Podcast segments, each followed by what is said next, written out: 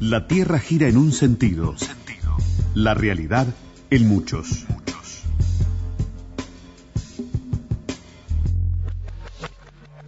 Bien amigos, llegamos al final de nuestras latitudes cantoras, de nuestras latitudes con un poco de alegría en el corazón y en el alma, ¿no? El poder bajar las revoluciones a esta hora de la noche y generar de alguna forma eh, esta ida y vuelta con ustedes, en este caso con la vida de la queridísima Negra Sosa que ha marcado a tantas generaciones. Oscar Nieto nos pone al aire y nos lleva también a través de Radio Uruguay a todas las casas de ustedes.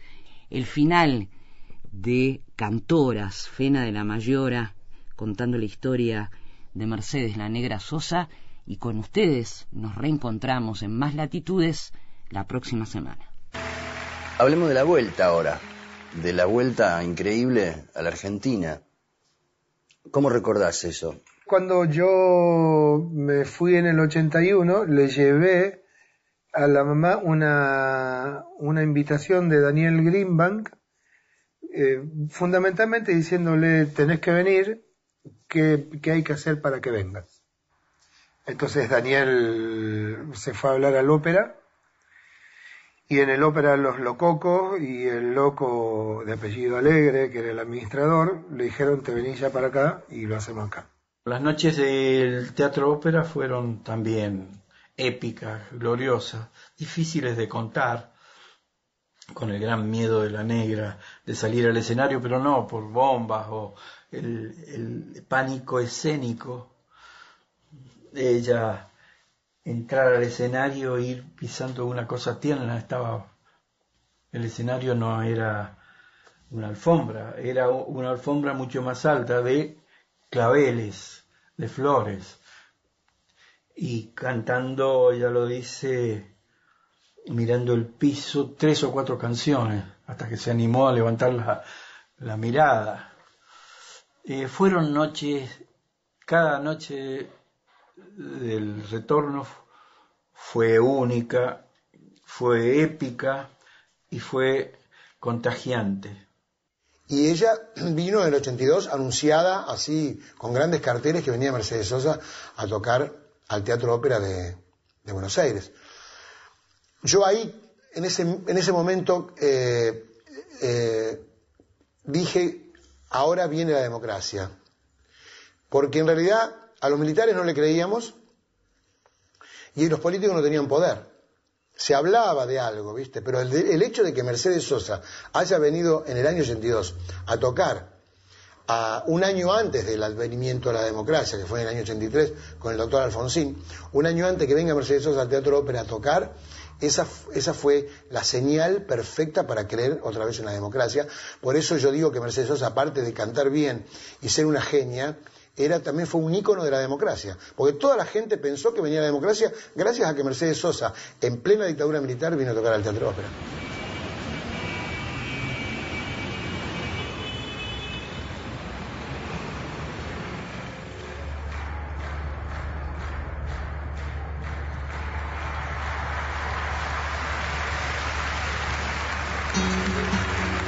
veces mataron, cuántas veces me morí. Sin embargo estoy aquí resucitando.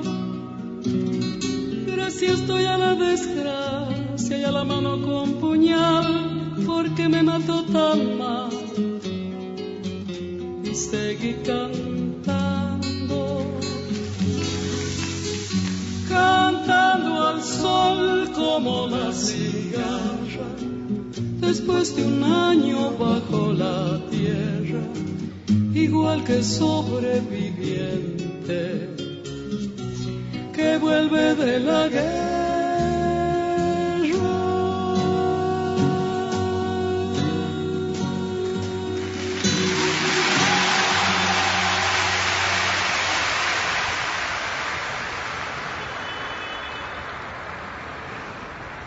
la negra consiguió reunir en el escenario, eh, después de la vuelta del exilio, a, tangueros a rockeros, a, baladistas, a gente que cantaba boleros, eh, es decir, a un arco de cantantes, cantores, artistas, este, eh, totalmente diverso, inimaginable. Antes era inimaginable eso.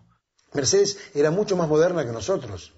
Tenía un, chip de modernidad eh, para proyectarse que era muy superior al, nuestro. Era como una persona que se manejaba con mucha libertad. No le importaba nada de lo que dijeran. Eso lo, demostró en un concierto del, eh, que hicimos en Ferro, que, el, concierto, la característica que tenía ese concierto era así. Iba a cantar 36 canciones con 36 artistas invitados. Increíble, la verdad que la única que pudo hacer eso fue ella. Entonces subíamos, subía una yo, bajaba, subía una Charlie, bajaba, subía una Silvio Rodríguez, bajaba, subía Julia Senco, bajaba. Y en un momento estábamos mirándola con Charlie así, ¿quién sube al escenario? Los Ilia Kuriaki cuando recién empezaban, que tenían 12 años. Y habían grabado un tema que se llamaba Argento de Cemento. ¿Viste? Y entonces los Ilia Kuriaki eran dos pibitos que le, daban, le bailaban alrededor ¿no? Los dos le bailaban alrededor y ella con el bombo y el poncho hacía argento, argento, argento de cemento. Yo lo miré a Chel y dije, esta nos puede a todos nosotros, pero mal, ¿viste? ¿No? Fue increíble, realmente. No, yo no lo podía creer. Mucho, mucho más progre que nosotros, ¿viste?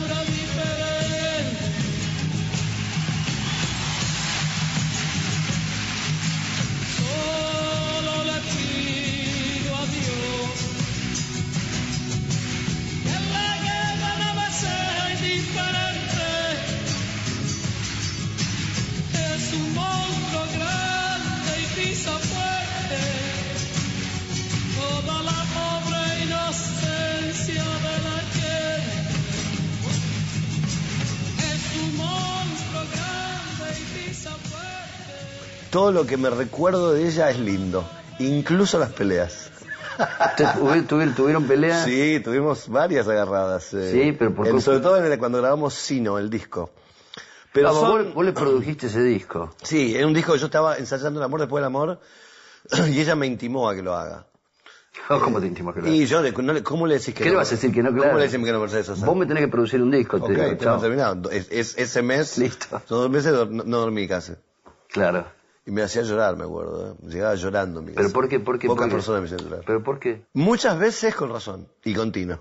Pero de decirte esto no es así, esto no se hace, siendo vos el productor. Usted no le ha aportado belleza a mi música. esa es la frase, esa es la frase, no le ha aportado belleza, a mi música. Imagínate, yo llegaba a mi casa llorando y temblando llegaba.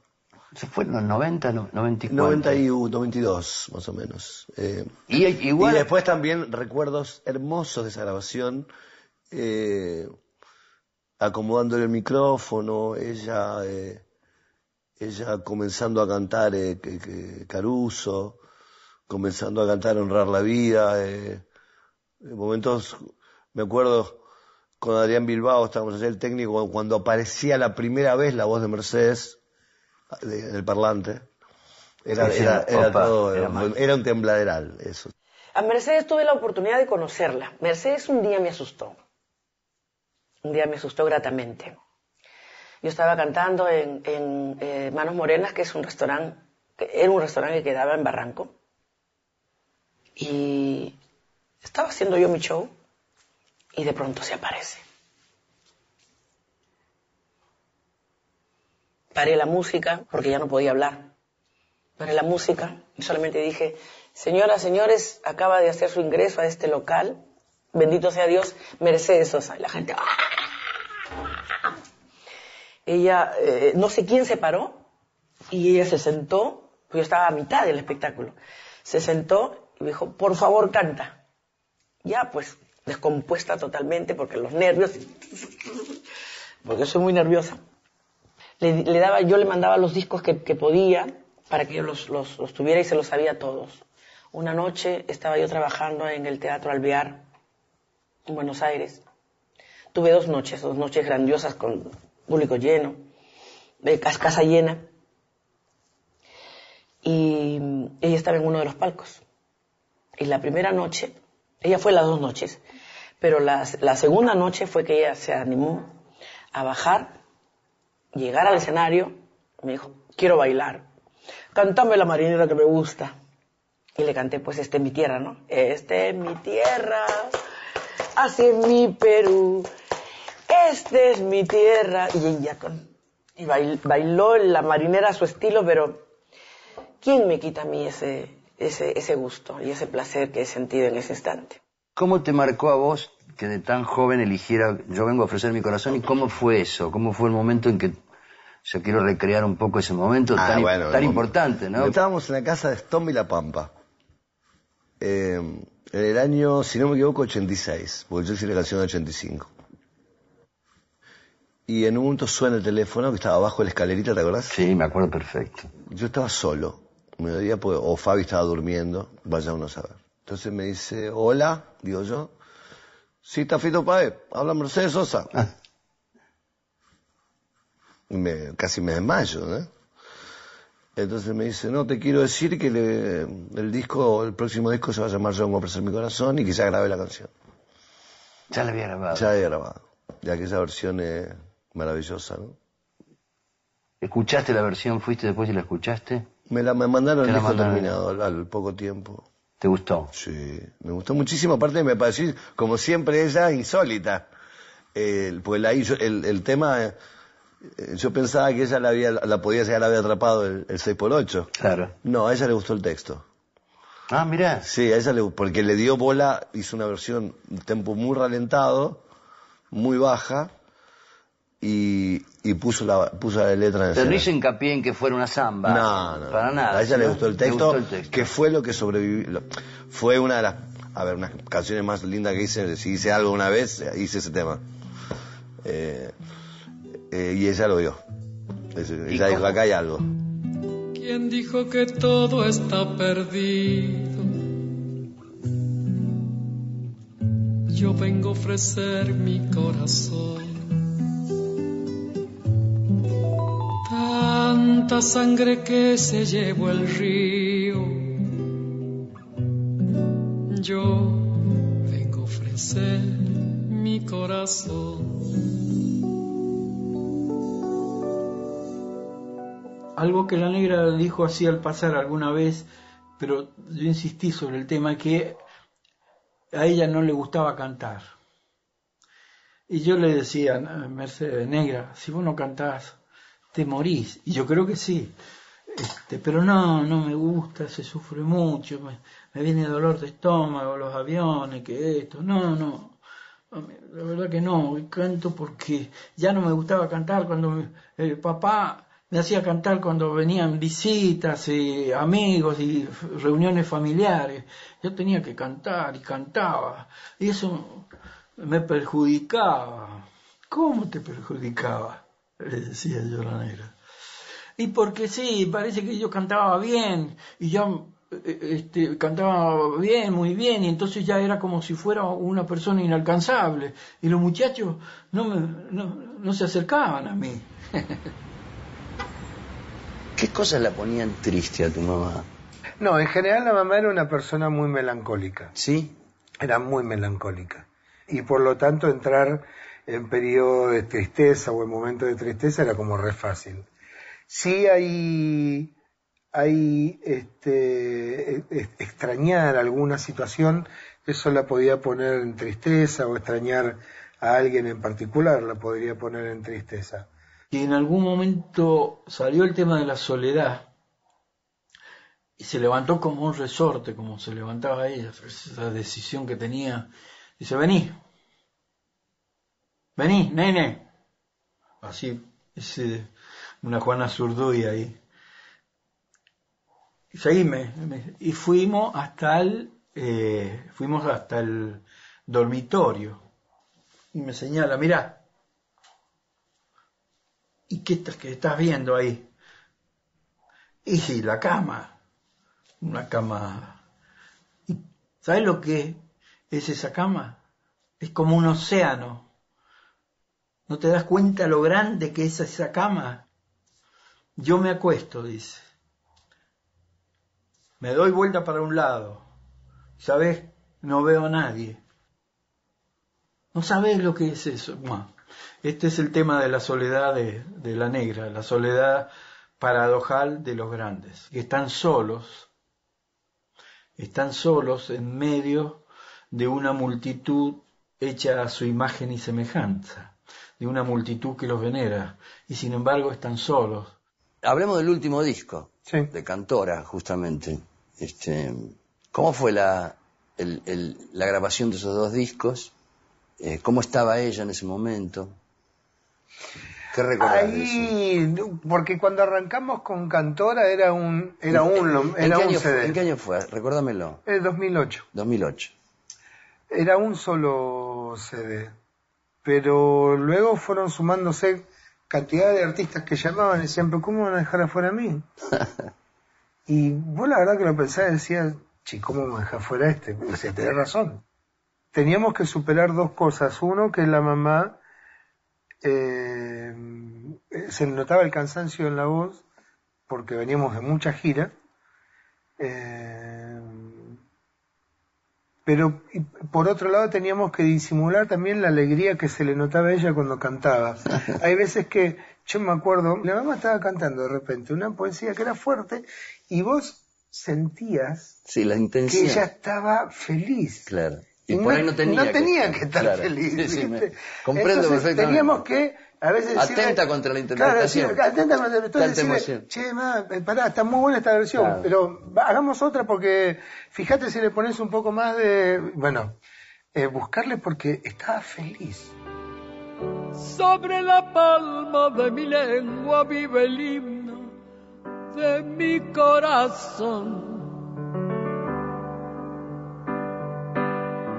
Siento la alianza más perfecta que en justicia me une a vos. El, último encuentro de ustedes musical fue en los duetos, ¿no?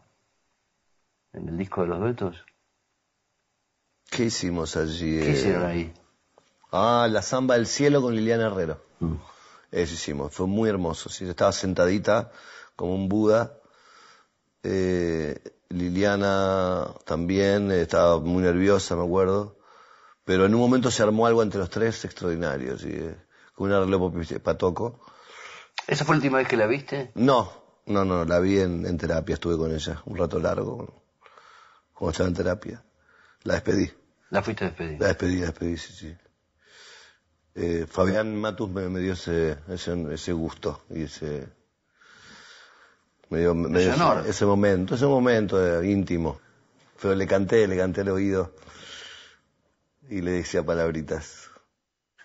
Eh, es un, como, como todas las cosas, las grandes cosas se definen con la palabra misterio. Es un misterio. Lo que yo encuentro en Mercedes como cantante produce milagros extraordinario. Ese milagro se comprobó, por ejemplo, cuando muere la negra y hacen el, velatorio ahí en el Congreso, si uno se fijaba en la cola, encontraba gente que podían ser de la Recoleta, clase alta, clase media, pobres, clase baja, y los otros, que son otra clase, la cuarta clase, que se produjo en la Argentina de los años 90, que son los desgajados, que ni siquiera son pobres. Y uno los veía compartiendo esa procesión de gente que pasaba frente a su autobús y en general decía gracias, gracias. Cuando yo quiero sublimizar a alguien que se merece, ella no es, ella es un Buda para mí. Un Buda para mí. Eso es, Mercedes, eso es grandiosa. no hay con qué compararla, ni su voz, ni su forma de ser. Mercedes es eterna. Hay un antes y un después de Mercedes, sin duda, sin duda. No se puede cantar como si ella no hubiera cantado. Siempre digo esta frase. No se puede cantar como si ella no hubiera cantado. Gracias a la vida que me ha dado tanto, me ha dado la risa y me ha dado el llanto. Así yo distingo dicha de quebranto, los dos materiales que forman mi canto. Y el canto de ustedes, que es el mismo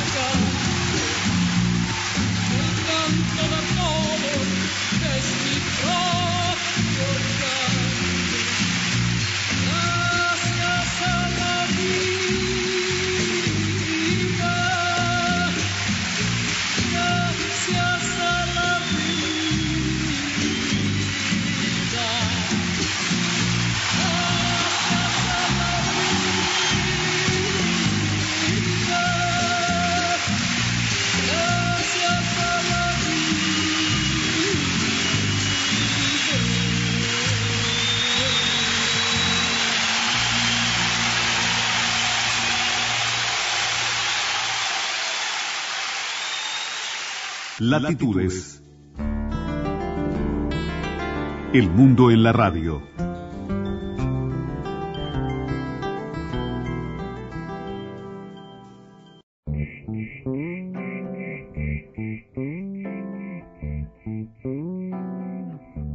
Latitudes. Las partes del todo.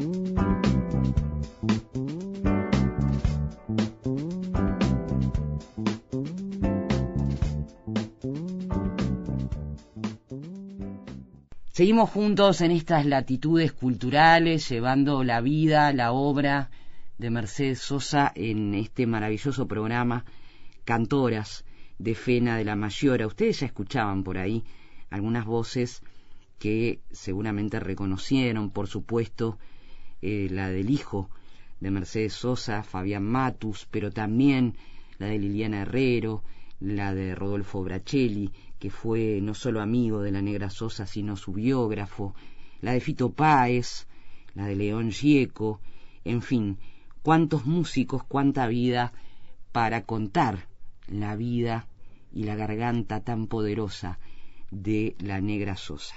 Vamos con la segunda parte. El primer cosquín de tu mamá, ¿ese significó el punto de partida de ella como, como reconocimiento popular? Lo primero que yo siento que, significa es eh, un gesto de solidaridad, pero de solidaridad con, con, con conjugarse, como fue el caso de Jorge Cafrune. Cafrune claramente sabía que si presentaba a la mamá, él iba a tener problemas. Bien, era, Jorge, era Jorge Cafrune porque era el, el, artista probablemente más importante del momento, que yo, pero la comisión no quería saber nada de tener a Mercedes Sosa en el escenario porque Mercedes era comunista. Y ellos no querían tener ¿Año? eso en el escenario. 65. 65. Venía trabajando en confitería la europea y se hablaba de esta mujer, decía con voz salvaje, agreste, que cantaba un nuevo folclore y que, y, y que la verdad mataba. Y entonces todo el mundo quería que Mercedes suba al escenario, pero la gente de Cosquín no la quería. O sea, la comisión no quería. No la quería en el escenario. Así que Jorge lo que le dijo es, mire Mercedes, si usted, si usted logra llegar al costado del escenario, yo la hago pasar ah, a que cante una canción. Qué genial. Justo coincidió que la mamá y el papá estaban parando en la casa de un bombero de Cosquín, un bombero voluntario, y que ese día tenía turno en el escenario para cuidar el escenario. Ah, miren qué increíble. Así que él hizo el, el, el, el, hablarle al tipo de la puerta para que deje entrar a la mamá. Yo calculo que haber entrado también con mi papá. Este, y finalmente la mamá llegó al costado del escenario. Cuando Cafrune la vio, la anuncia, que de hecho Cafrune dice que sabe que se va a ligar un tirón de oreja de la comisión, y presenta a la mamá. Qué genial. Entonces, ¿ahí qué pasa? primero la actitud, insisto, de yo te doy mi escenario. Esa actitud Mercedes después la replica a lo largo de toda su carrera. Claro. Esa, esa parte, digamos, es importante. Por eso te digo que eso es, ese día es como un hito de muchas cosas. De muchas, de, muchas de las actitudes de tu mamá. Esta es una. Y la otra es no tan solo invitar al escenario a alguien, sino que invitar jugándose algo. Siempre he sido así galopeador contra el viento. Aunque se arme bronca, le voy a dejar con ustedes a una tucumana, Mercedes Sosa.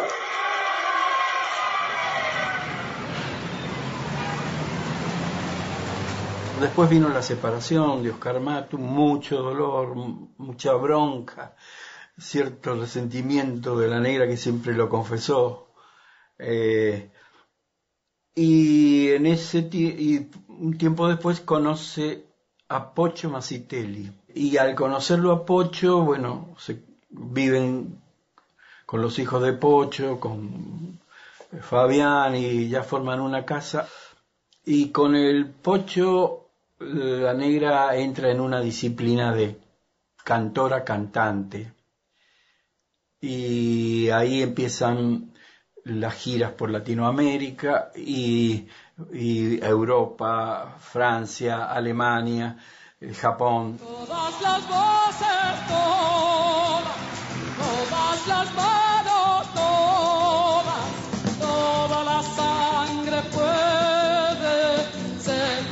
Canción en el viento.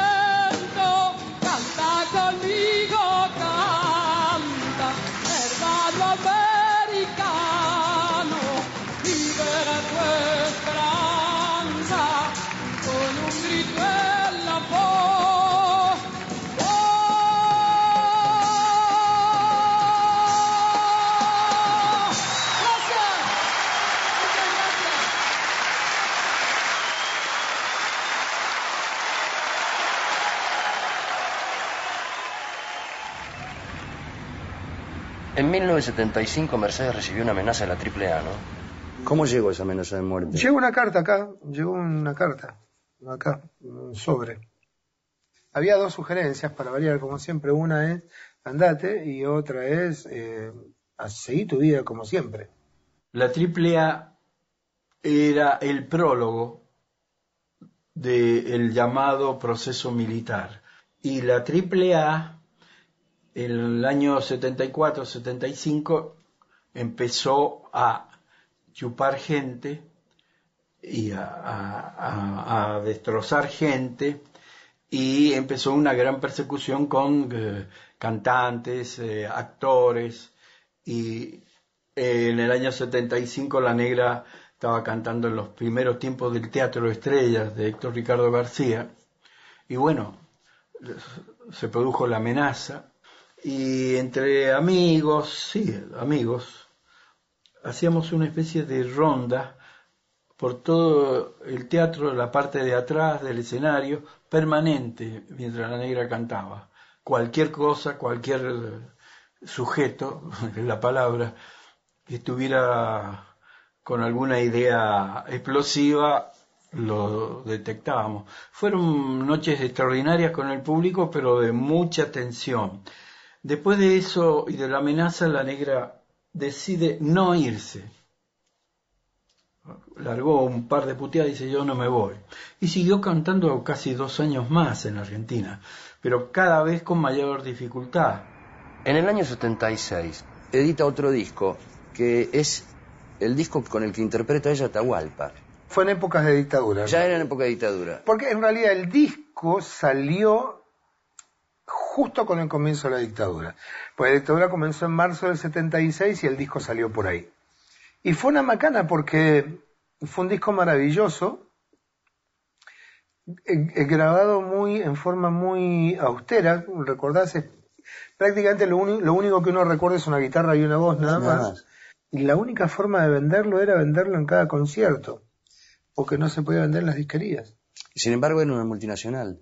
Sí, pero, pero, no lo distribuían. No, no, no se, no se podía. De hecho, los militares, acordate que entraban en los depósitos y hacían salvajadas en los depósitos, quemaban discos, en algunos casos han quemado máster. Sueño con serpientes, con serpientes de mar, con cierto mar y de serpientes sueño yo.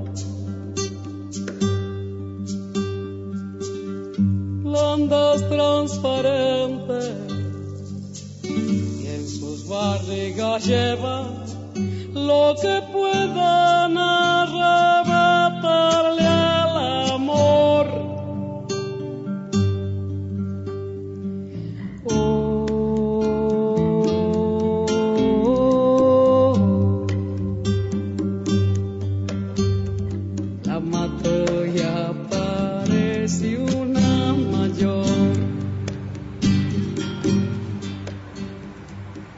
Cada vez la invitaban menos y levantaban dos por tres el anuncio. Va a cantar Mercedes Sosa y llamaban por teléfono. No lo levantamos porque no nos, doña Mercedes nos han amenazado, que esto, que el otro. Y se fue achicando hasta que llegó eh, un recital en La Plata, en donde directamente entraron casi al escenario. Y lo detuvieron a la negra y a todos los espectadores, a todos. Entonces, este, ese día dije, yo no quiero más humillaciones, yo me voy de acá. Yo no quiero más humillación. Sí, sí, no quiero que me humillen más. Esta ya es una humillación porque, este, ya era, era una persecución muy, muy cerca. Es decir, había alguien que ya se ponía a leer el diario donde yo estaba y entraba a, a prohibir.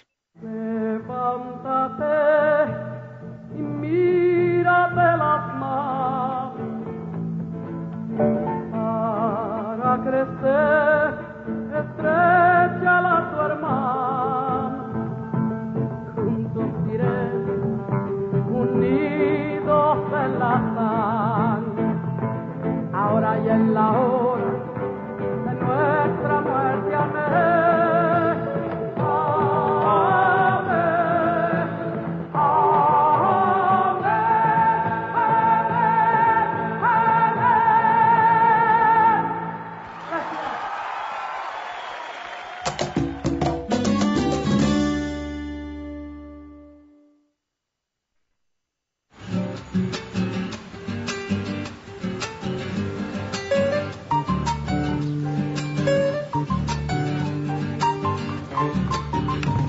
Vayamos a la época negra, digamos, de la negra, a la época del exilio. Ahí pasaron un par de cosas, porque una de ellas fue, y yo sí creo que es un hito en la carrera de la mamá, y creo que podría ser un hito en la carrera de cualquiera, que vos estás terminando un concierto, de repente entran ni siquiera policías, militares, al lugar donde vos estás tocando y para micros de línea bajan a los pasajeros, hablamos de la madrugada, bajan a los pasajeros, ponen el micro y lo cargan con todos los espectadores, se terminan llevando en cana 300 y algo de espectadores al artista, al guitarrista, al hijo, a la amiga. ¿A vos también te llevaron en cana? Sí, nada, yo eh, estábamos ahí tranquilos y de repente uno de los chicos de la puerta, era un lugar para 300 personas, viste, chiquitito, nos, nos mirábamos en la punta a la otra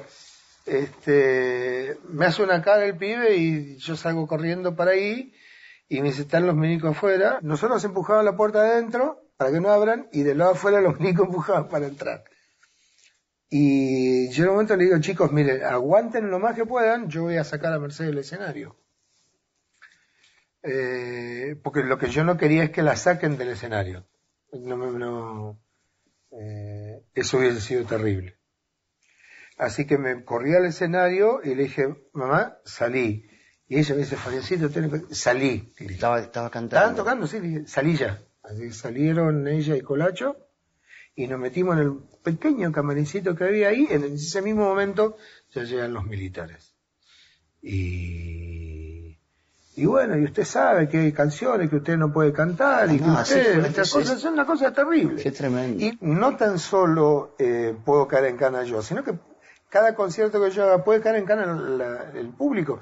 Entonces ya sí tiene que ver con algo mío. O sea, yo tengo que tomar una decisión.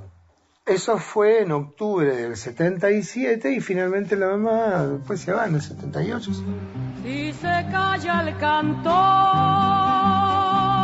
calla la vida, porque la vida, la vida misma es todo un canto. Si se calla el cantor,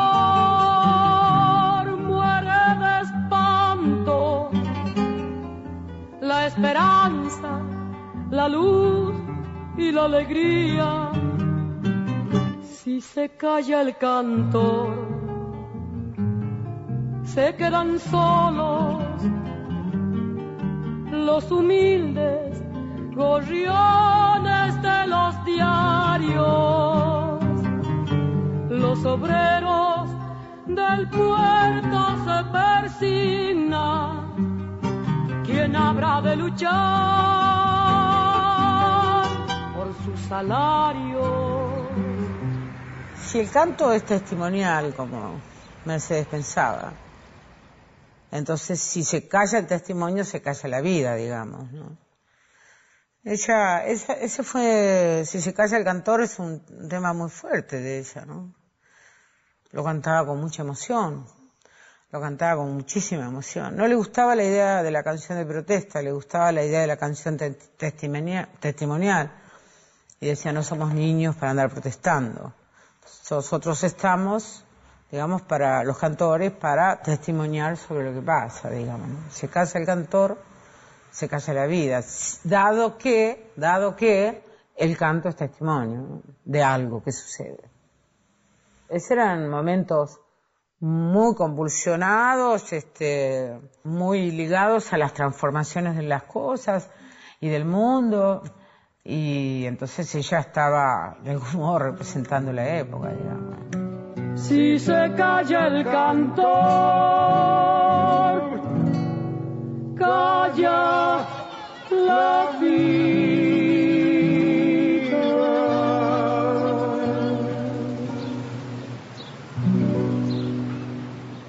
A nivel anímico personal de ella, el exilio es una cosa muy difícil de, pasar, ¿no? ¿Por qué? Porque no estás en tu casa, eh, pero fundamentalmente sentís como que alguien te está prohibiendo que vivas en tu propio país, digamos. Pero a la larga, por ejemplo, ella aprendió a viajar, aprendió a manifestarse afuera y fue eh, conocida y famosa en todo el mundo. Extrañaba mucho.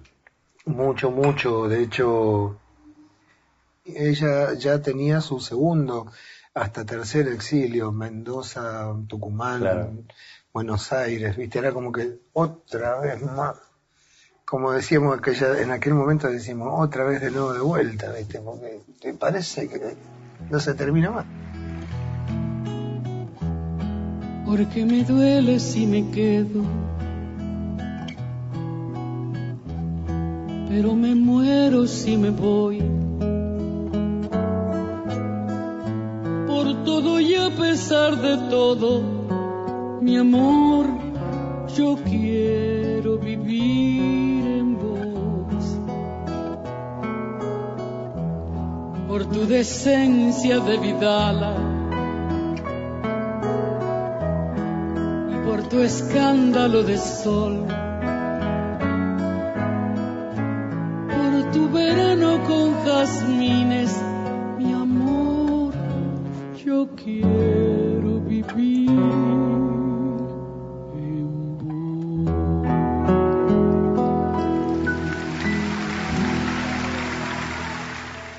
Latitudes.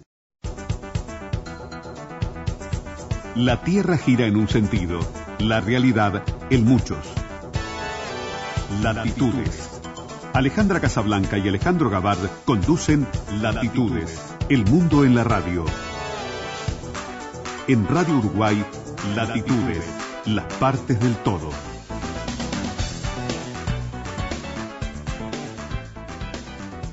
Muy buenas noches amigos, bienvenidos a Latitudes en este jueves 26 de marzo. La verdad es que con Jano Gavar, en este sistema que estamos teniendo de ir rotándonos los conductores de los programas, porque, bueno, ustedes saben que también nosotros desde las radios públicas estamos llevando adelante una campaña particular promoviendo todas las medidas que desde el Ministerio de Salud Pública intentan hacernos comprender a los uruguayos. Bueno, estamos como con los equipos mermados. Yo me ponía a pensar con tanta información y además tan cargada de incertidumbres, si no venía bien en nuestras latitudes a esta hora de la noche, intentando poner un poquito de empatía, de corazón, compartir buena música y buenas historias sobre esa buena música. Así que los quiero invitar a compartir parte de Cantoras, que no es el programa de nuestra queridísima Laura Canoura, sino un programa que en el canal público Encuentro de la República Argentina realizó Fena de la Mayora, eh, este músico, actor, productor argentino, viajando por toda Latinoamérica, entrevistando y conociendo a mujeres de la música afamadas, respetadas, eso que podemos definir como cantoras. Fena mm, puso al aire programas que cuentan la historia de Cecilia Todd, de Soledad Bravo, de la Negra González Mina, de Totó, la Momposina, de Elsa Suárez, de Gal Costa, de Paquita la del Barrio, de Omar Portuondo, de Susana Vaca y también de algunas músicas argentinas. ¿Como quién? Como doña Mercedes Sosa. Así que los invito esta hora de latitudes a que eh, nuestro pasaje por el mundo sea la cultura y la música y la vida de la negra Sosa.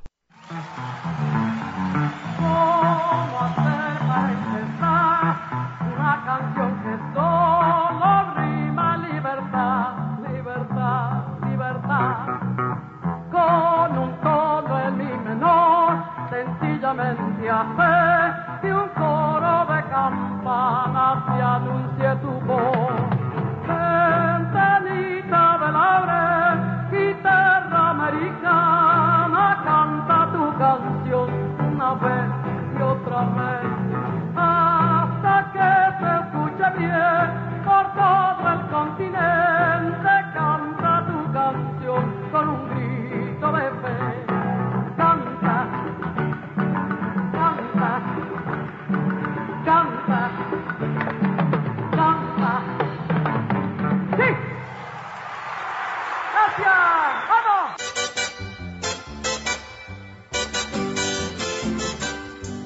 Aide Mercedes Sosa nació el 9 de julio de 1935 en Tucumán, Argentina. Formó parte del movimiento del nuevo cancionero que revolucionó el folclore nacional. Algunas de sus interpretaciones más conocidas son Canción con Todos, Si se calla el cantor, Solo le pido a Dios, Gracias a la vida y Alfonsina y el mar. Mercedes murió el 4 de octubre de 2009 en Buenos Aires, Argentina. Y muchas ganas, y muchas ganas.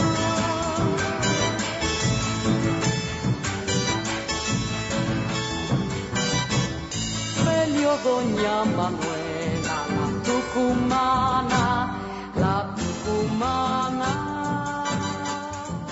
La primera vez que Mercedes Sosa cantó en público fue en un concurso de una radio en Tucumán. Sí, porque fue dio la coincidencia que ese día faltó una maestra y con unas amigas se fueron a la radio, pues sabía que había un concurso, se inscribió ah, para jugar y se ganó el concurso.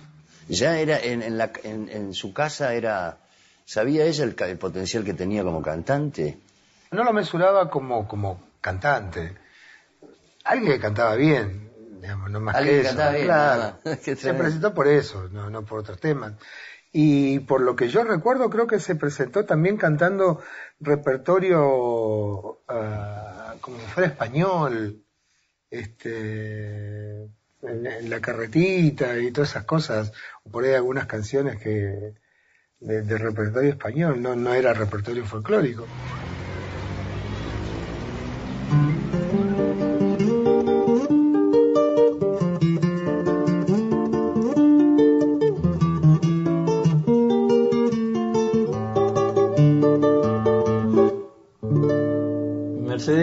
Perteneció a un hogar humildísimo que estaba ahí al borde de la extrema pobreza. Muchas veces contó, sin que le gustara mucho hacerlo, que estuvieron ahí al borde del hambre, pero tenían una mamá que hacía magia, bollitos de pan, este, eh, la yerba mate hervida, y con eso se disimulaba el hambre, iban ahí al parque eh, que estaba cerca de la casa y, no se daban cuenta. Es decir, una niñez muy apretada, pero, siempre lo dijo la negra, eh, nuestros padres nunca nos hicieron sentir eh, la pobreza. En cuanto a antecedentes artísticos, la negra no tenía, es decir, eran padres laburantes, eh, elementales, pero la negra naturalmente cantaba. Y así fue que este, una vez, sin decir nada, en su casa, se mm, presentó a un concurso de la radio más popular de Tucumán y el concurso se terminó apenas se presentó la negra.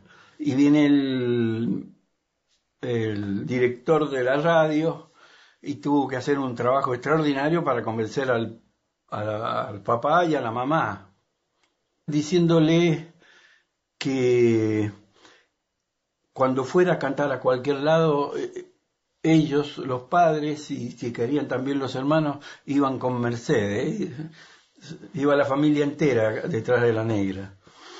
Y así los convenció y además le dio un, un cheque que era dos o tres meses del trabajo del padre por, por el concurso.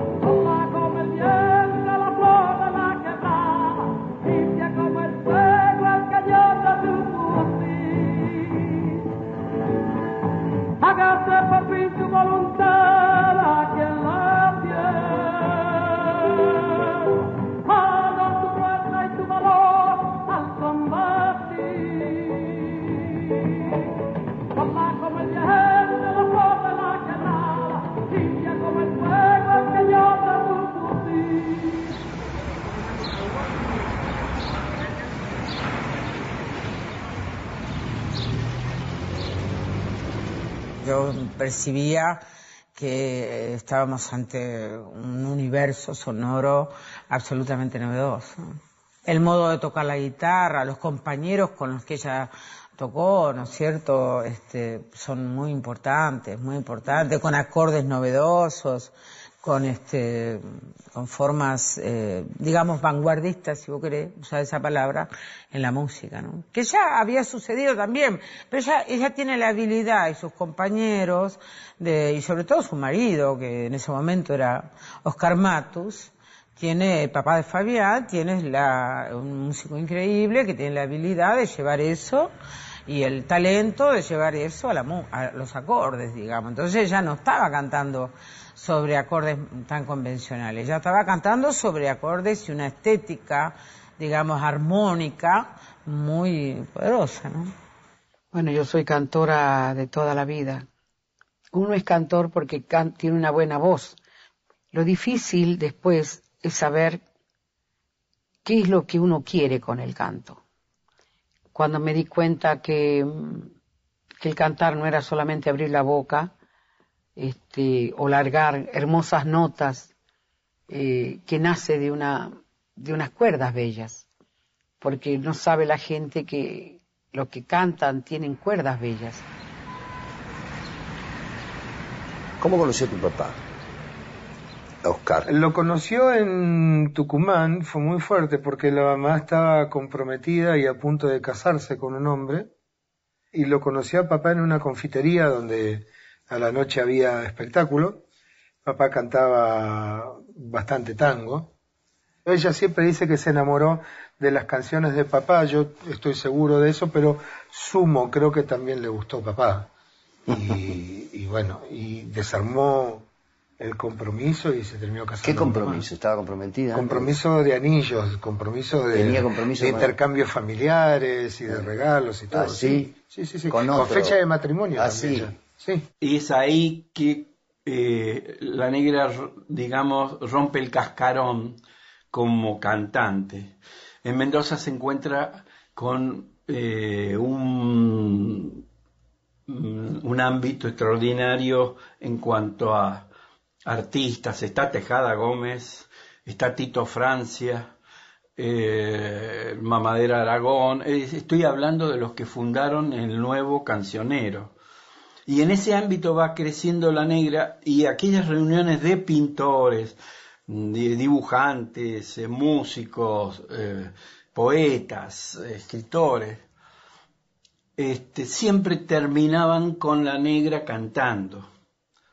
Y así se va haciendo este, conocida y se va desarrollando y va teniendo un repertorio a partir de Matus y Tejada Gómez.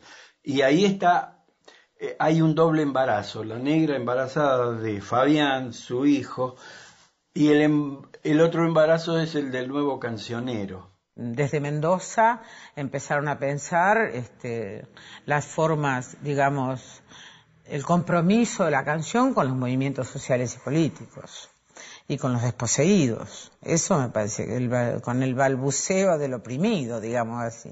Eso me parece que es el nuevo cancionero. Entonces eso se expresa en términos de manifiesto. Es un género literario muy interesante que es contemporáneo a otros manifiestos que se hacían en Latinoamérica y al mismo tiempo es, es una palabra casi olvidada hoy. Yo creo que se debería retomar esa idea del manifiesto. Era una intuición extraordinaria la de estos tipos que querían abrir el folclore, sacarlo de, del disfraz, sacarlo de la cosa cerrada y abrirse a todas las músicas. Este, ellos hablaban de jazz, de, de, cualquier género musical.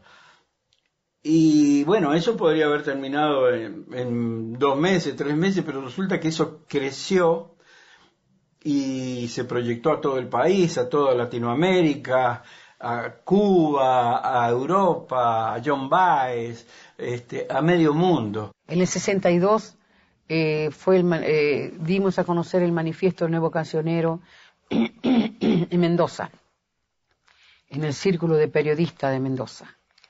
Fue un lleno total, yo no sé por qué. Es como si la gente hubiera sabido que lo nuestro se estaba gestando algo muy importante desde Mendoza, con Tejada Gómez, y resulta que ese movimiento, en realidad, yo lo escribí donde está ahora la Biblioteca Nacional. Había un juego para niños, un parque, que había hamacas ahí. Y Fabián era chiquito. Y Matus me dio para que yo le escriba Armando que era necesario armar un movimiento eh, para que nos conozcamos toda la gente del interior.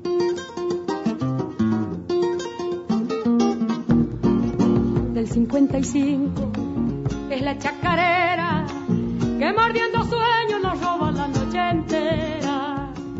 Para los cantores, para los cocheros, para los quemadores que brotan de mostradores. En los guitarreros, que venas de vino florezcan en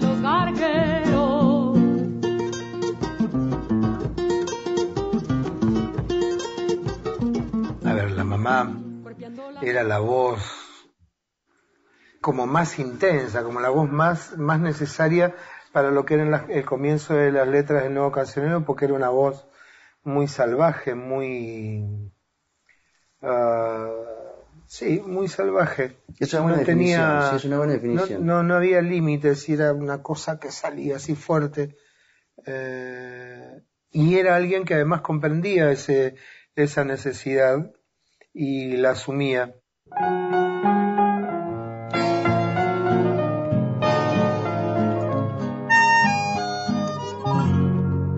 Marcel fue una voz, es una voz eh, de estas que no... De otro planeta. Claro, entonces eh, es esa ese caudal, eh, recién leí una cosa de Fowl que decía algo sobre Mercedes, decía Mercedes que tenía una voz nada sosa, decía. que parecía que en la boca se abriera un hueco, decía Fowl. y esa sensación me parece que da Mercedes, ¿no? Cuando uno la escucha es una especie de conmoción brutal, es un canto muy único, muy especial y muy grave. Y a la vez grave y suave, o sea, eh, eh, tiene muchos matices la voz de Mercedes.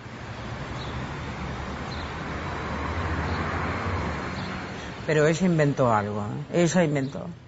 Sin perder el ese, ese mm, grito, digamos así, vamos, podemos decirlo así, ancestral, que ella conocía bien.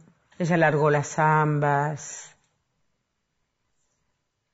las cantó con una voz quebrada, con una voz que de algún modo representaba ciertos dolores de, estos pueblos de Latinoamérica. Tocaba el bombo, eh, se acompañaba tocando el bombo, tenía mucho swing, mucho swing, conocía muy bien el folclore tenía unos, unos agudos pianísimos, este, que son muy difíciles, eh, unos eh, pianísimos, a veces cantaba casi con un hálito este, muy pequeño, y eso era de una exquisitez eh, de cantora muy alta, ¿no? Muy alta. Todas las manos, todas, toda la sangre puede ser canciones del viento. Canta conmigo, canta, hermano americano, libera tu esperanza con un grito en la voz. Todas las voces, todas, todas las manos, todas Toda la sangre puede ser canción en el viento. Canta conmigo, canta, latinoamericano, libera tu esperanza con un grito en la voz. Así sea, hasta la vista. Latitudes